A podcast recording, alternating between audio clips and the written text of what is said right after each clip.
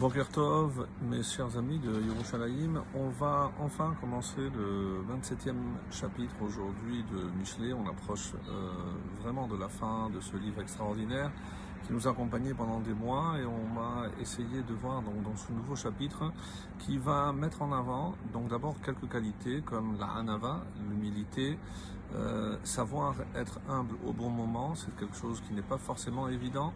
Et il y a aussi les défauts comme la colère, comme il va dire, ou la kina, ou aussi la jalousie, quand on est jaloux. Alors il revient donc sur ces points-là et il va aussi euh, faire la louange d'un ami en qui on peut avoir confiance. Donc euh, là on approche, on va dire, d'un terrain beaucoup plus euh, terre à terre, à savoir donc dans la vie comment il faut euh, se comporter, à qui il faut faire confiance et euh, aussi savoir s'entourer de personnes qui nous veulent du bien parce que nous aussi on est prêt à dispenser le bien, à venir en aide à tous ceux qui en ont besoin. Alors on commence avec le premier verset qui dit Altit Halel beyom machar ne te glorifie, ne te glorifie pas pardon de yom machar du lendemain.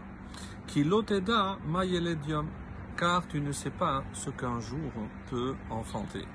Alors ici plusieurs questions. Donc, mais Yom Machar, est-ce que c'est le lendemain, clairement, ou alors comme euh, les Rachamim ici, Yesh Machar Arshav, il y a un lendemain qui est immédiat, Veyesh Machar Zman, mais il y a aussi un Machar qui est dans longtemps.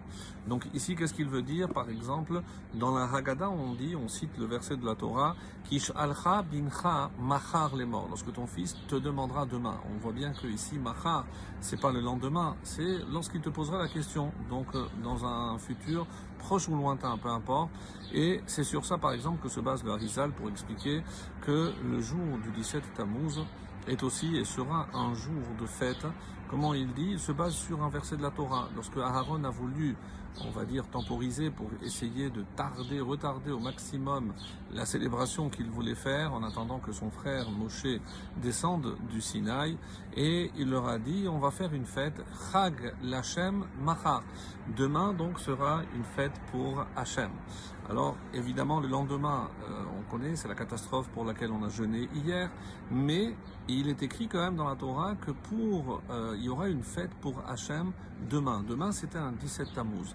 Quel 17 Tammuz On ne sait pas. Donc euh, il y aura un 17 Tammuz, nous révèle le Harizal, qui sera une vraie fête pour Hachem et qui va durer jusqu'au 9 Av. Donc ça, ce qui est extraordinaire, en disant qu'entre les deux, il y aura Cholamoed. Donc on voit bien ici que Macha peut désigner aussi donc dans un lointain futur. Alors ici, ne te glorifie pas du lendemain, c'est-à-dire de ce que tu t'apprêtes à faire. Pourquoi? Parce que tu ne sais pas ce que peut une journée peut enfanter. Tu as fait plein de plans, mais tu ne sais pas si tu pourras les concrétiser. Donc, on ne peut se glorifier, et encore avec la mesure, de ce qu'on a fait, pas de ce qu'on s'apprête à réaliser. Bête, deuxième verset, Yehalel zar velopicha qu'un autre te glorifie et non ta propre bouche. Donc si quelqu'un doit te glorifier, c'est pas toi. C'est pas toi qui peux parler de toi-même. Donc euh, évidemment, on revient sur la notion ici de anava, nochri ve'al sefatecha. Et ici, nochri, l'étranger et non pas sefatecha, tes propres lèvres. Alors un étranger, c'est pas un étranger au peuple juif comme le, disent les commentaires ici. Zar Adam Israël. Un zar ici, c'est un étranger, c'est quelqu'un d'Israël. Mais pourquoi? Chez mais qui ne font pas partie du cercle proche de la personne.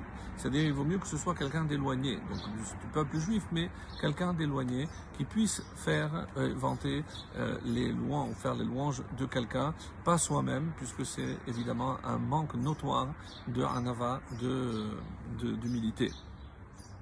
Gimel, le troisième verset, euh, un peu plus difficile celui-ci, qui dit Koved Even, la pierre est lourde. Venetel hachol, hachol c'est le sable, et le sable netel ici c'est pesant, donc un, synonyme de lourd. Vekaas evil, kavet mishnehem, Et ici, nous, on aurait évidemment traduit par Ka'as par la colère, mais les Mefarshim disent Ka'as leshon tsa'ar. C'est la peine, la peine, le ressentiment, c'est pour ça qu'on va traduire, mais le ressentiment du sceau, chez les villes, Kavet Mishnehem est plus lourd que ces deux. Qu'est-ce que ça veut dire? Alors, généralement ici, c'est merov letzar shaksil gorem. Donc, malheureusement, quelqu'un qui est un peu sot, qui ne fait pas attention, par ses paroles, il peut faire du mal. Donc, pas le ressentiment du sot lui-même, mais qu'il peut entraîner. Donc, les conséquences d'une action, d'une parole, qui peuvent blesser, est plus lourd que la pierre ou que le sable. Alors la différence entre la pierre, c'est la notion de euh, lourd, bien sûr, de poids, et le sable, c'est aussi ribouille, c'est nombreux. Parce qu'on ne peut pas mesurer, quand on a des paroles blessantes, le mal que l'on peut faire. Donc la personne peut prendre sur elle, donc on ne le voit pas clairement, mais pour, pour, cette raison ici que le roi Salomon définit cette personne de sot parce qu'il ne se rend pas compte des conséquences ni de ses actes ni de ses paroles. Faisons attention de ne blesser personne et on n'aura pas évidemment à se reprocher. Très bonne journée.